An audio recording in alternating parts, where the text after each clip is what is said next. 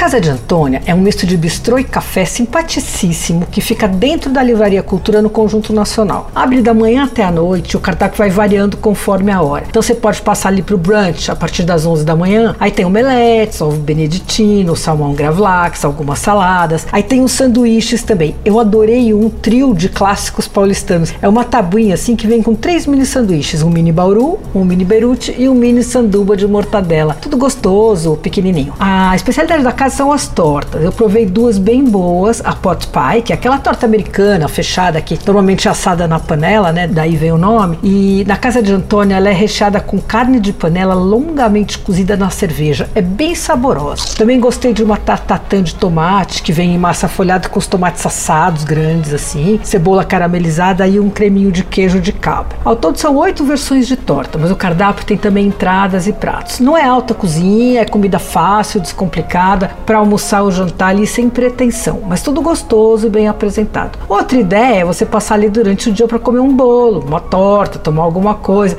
E aí pode ser uma soda, um suco, um coquetel, uma taça de vinho. A vitrine de doces e tortas é super tentadora. Tem torta de maçã, de nozes, de limão. E aí tem os bolos. O de tangerina com coco e amêndoa é divino. Ah, quase todos os bolos e tortas podem ser levados para viagem. E alguns pratos também. A casa de Antônia fica na Livraria Cultura, no Conjunto Nacional. Então você pode aproveitar para dar uma olhadinha nos livros, né? Você ouviu Por Aí.